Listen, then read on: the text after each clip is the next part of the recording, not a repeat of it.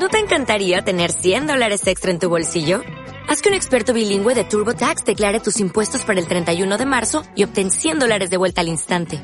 Porque no importa cuáles hayan sido tus logros del año pasado, TurboTax hace que cuenten.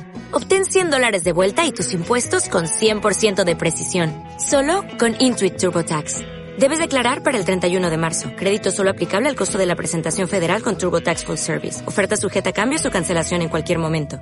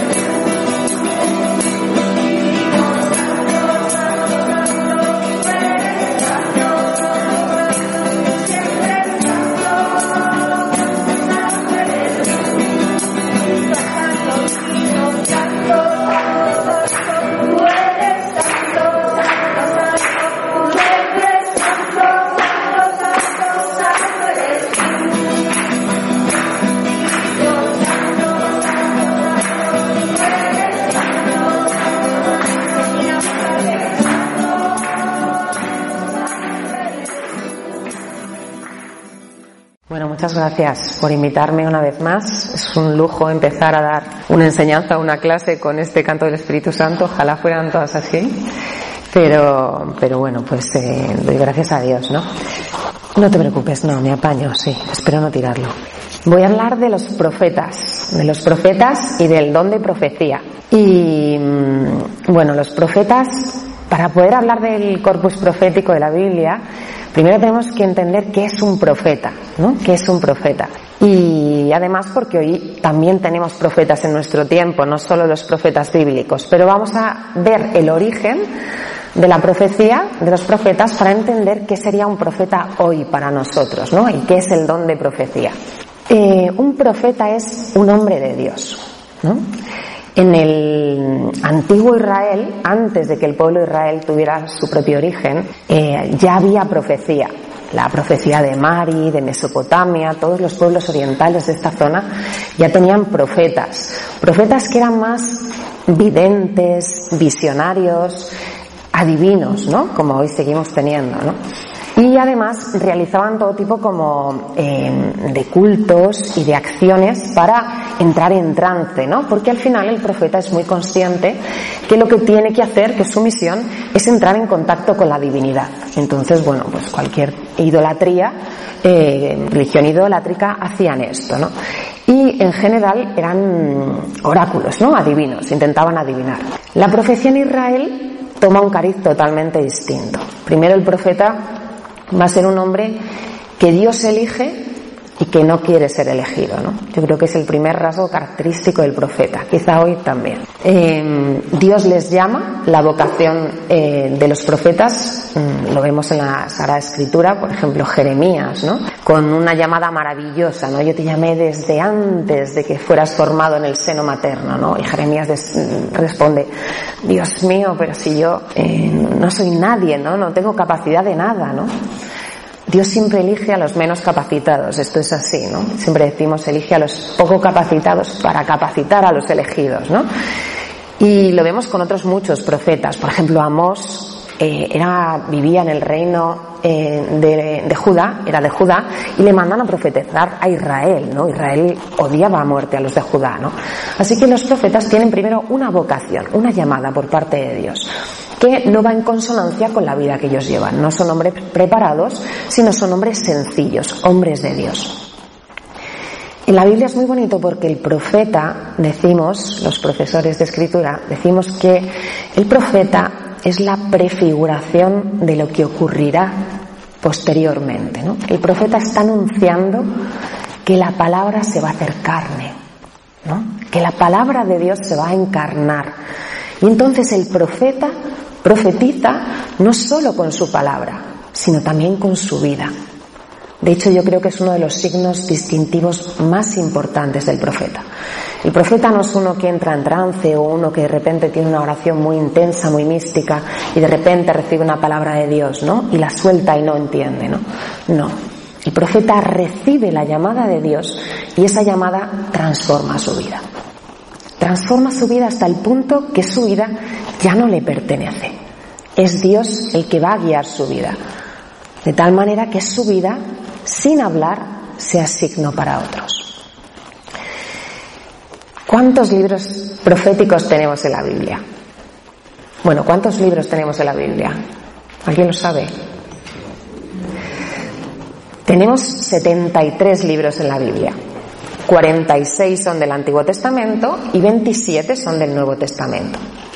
Y profetas tenemos 18 libros. Tenemos 12 profetas menores, cuatro profetas mayores, que son Isaías, Jeremías, Ezequiel y Daniel, y luego tenemos dos libros más, que son Baruch eh, y Lamentaciones, que pertenecen también a Jeremías, pero son dos libros distintos. Por lo tanto, 18 libros proféticos en 46 libros que tiene el Antiguo Testamento, es decir, una proporción muy grande, ¿no? Muy grande. Los hombres de Dios eh, abundan, ¿no? En la Sagrada Escritura. ¿Y por qué? ¿Cuándo empieza la profecía? La profecía en Israel comienza eh, en los tiempos de la monarquía. Israel ha sido sacada de Egipto, ha cruzado durante 40 años todo el desierto y ha entrado en la tierra prometida. Ha comenzado a conquistar toda la tierra de Canaán y eh, el libro de Josué nos narra todas estas conquistas y con los jueces eh, comienzan a establecerse en la tierra. Y de repente los israelitas empiezan a decir que quieren ser como los demás pueblos de la tierra. Empiezan a tener contacto con otros pueblos, con los cananeos, y empiezan a decir, queremos ser como los demás pueblos de la tierra. Queremos un rey. Al principio, eh, el profeta Samuel dice, no, no, no, un rey no, un rey no, porque nuestro único rey es Yahvé. ¿no? Es un peligro tener un rey. ¿Por qué es un peligro tener un rey? Porque hasta ahora Dios era el que había guiado al pueblo, ¿no? Si ahora era un hombre el que guiaba al pueblo, esto es algo que tenemos experiencia todos, ¿no? Es decir, si el que es el responsable lo hace mal, las cosas no van bien, ¿no? Es decir, eh, la cabeza tiene que ser una cabeza muy fiable, ¿no? Muy cercana a Dios. Así que en el momento en el que el pueblo de Israel decide tener un rey, Dios lo que hace es les concede un rey y les envía profetas. Así que la profecía comienza con la monarquía, comienza con el rey David. El primer profeta que tenemos es Natán, el profeta Natán.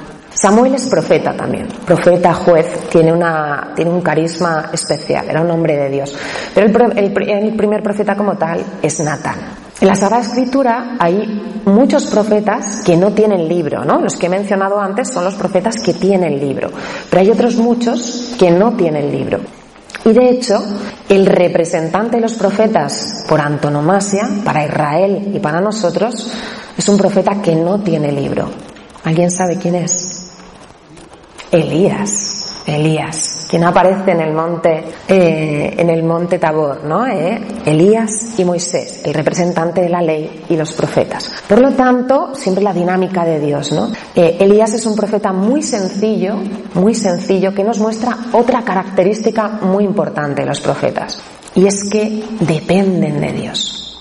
Para realizar la misión, su vida depende totalmente de Dios.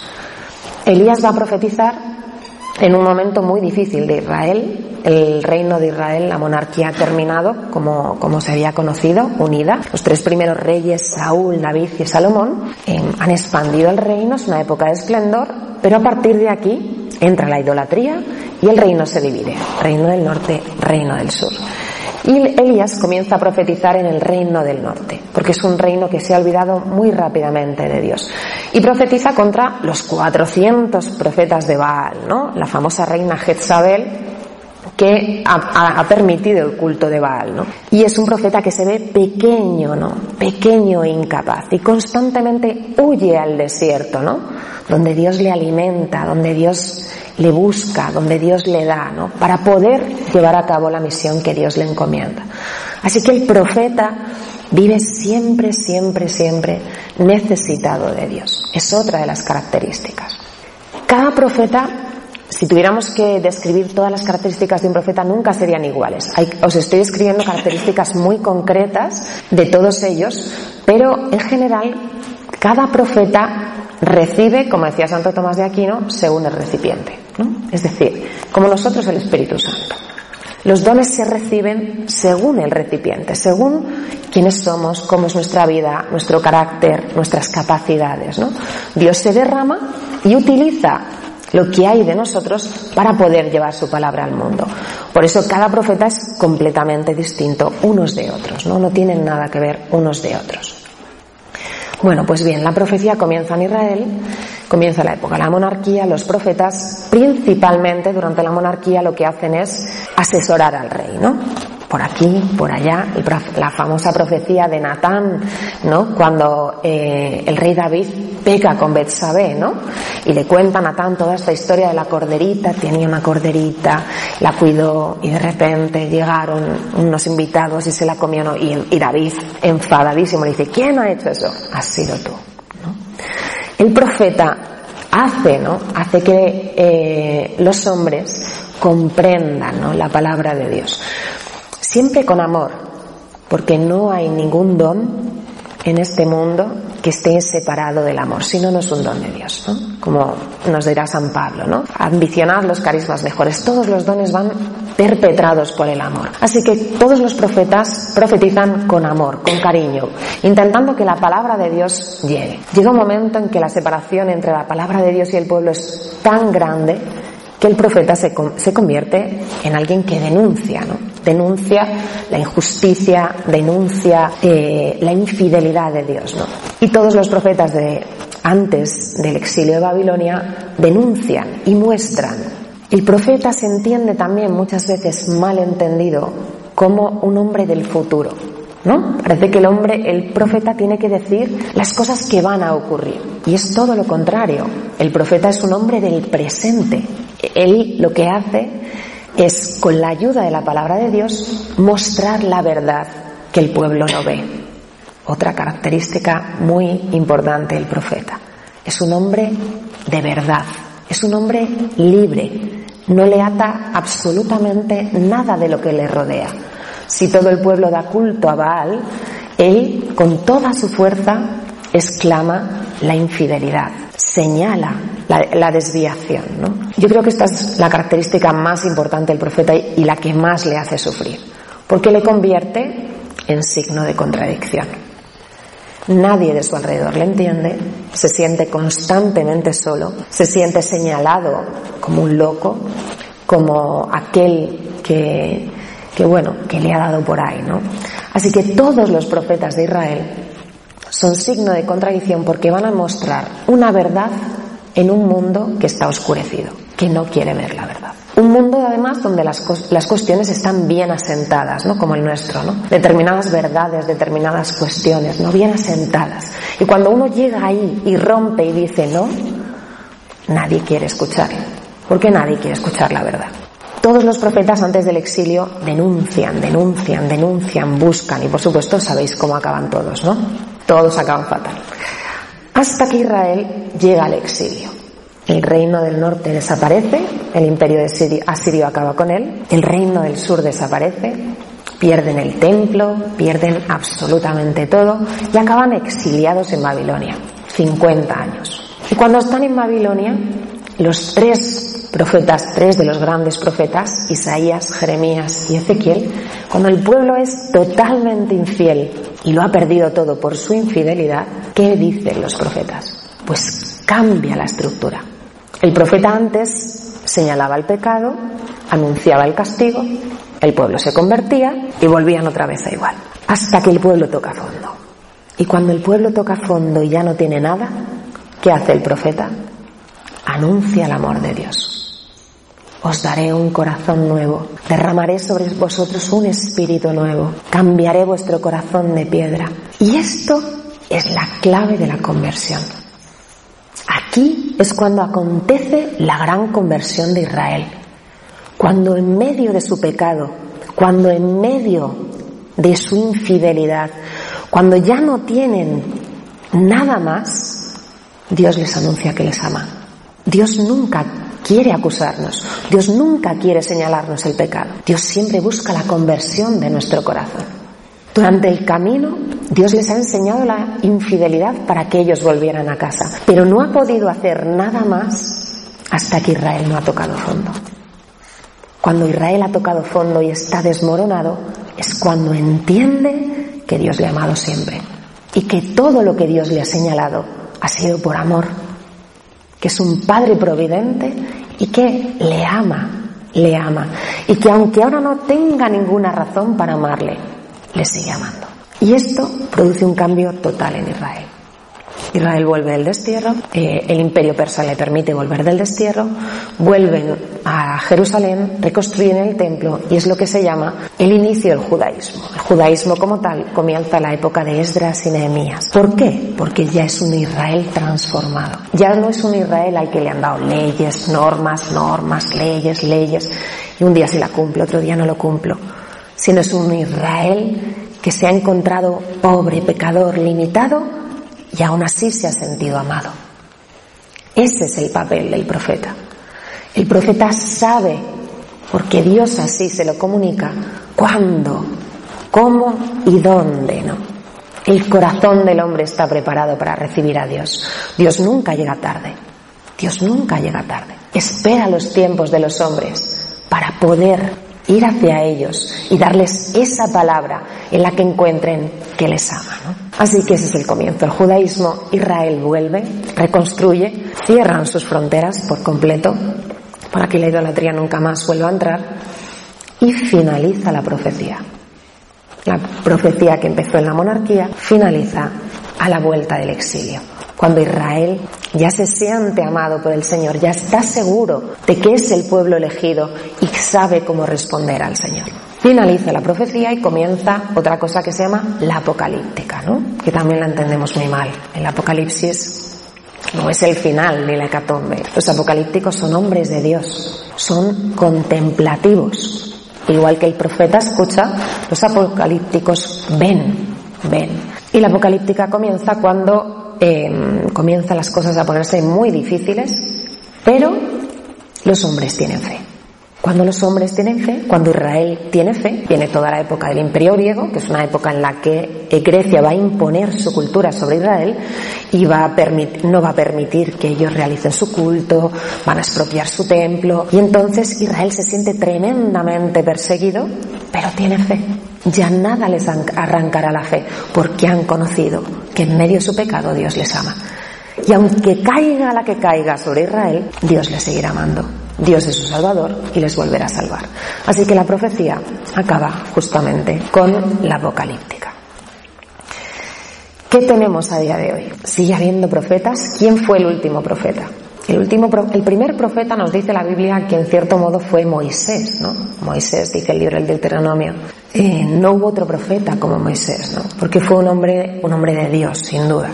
Y el último profeta es Malaquías. En nuestra escritura, el último profeta es el profeta Malaquías, que anuncia la venida de Elías, ¿verdad? El último versículo del Antiguo Testamento es la venida de Elías, que es justamente la prefiguración de Juan Bautista. El último profeta realmente es Juan Bautista.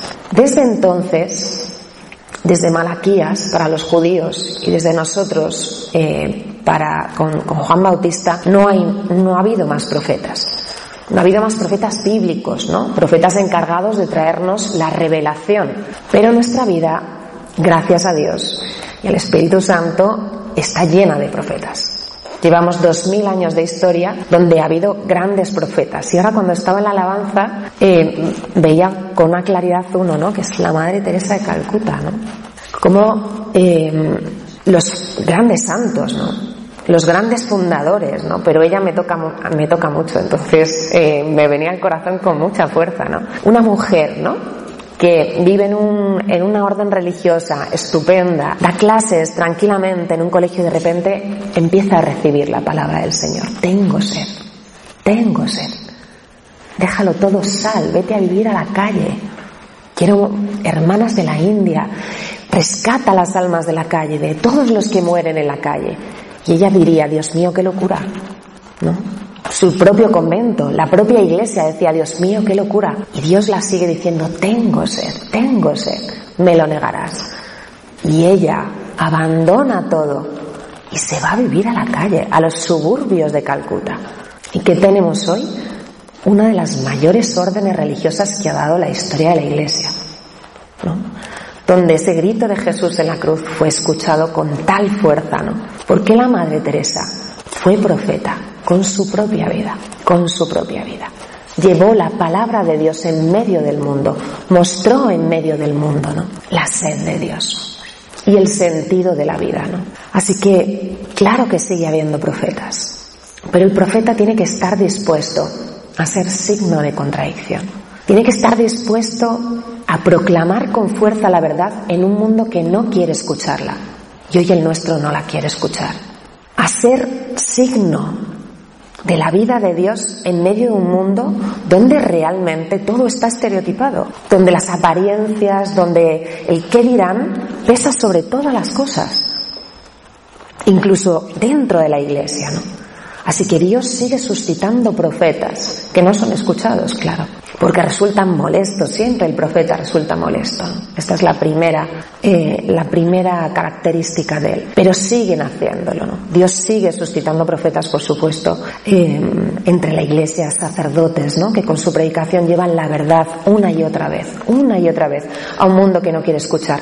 ¿Cuál es el fin del profeta?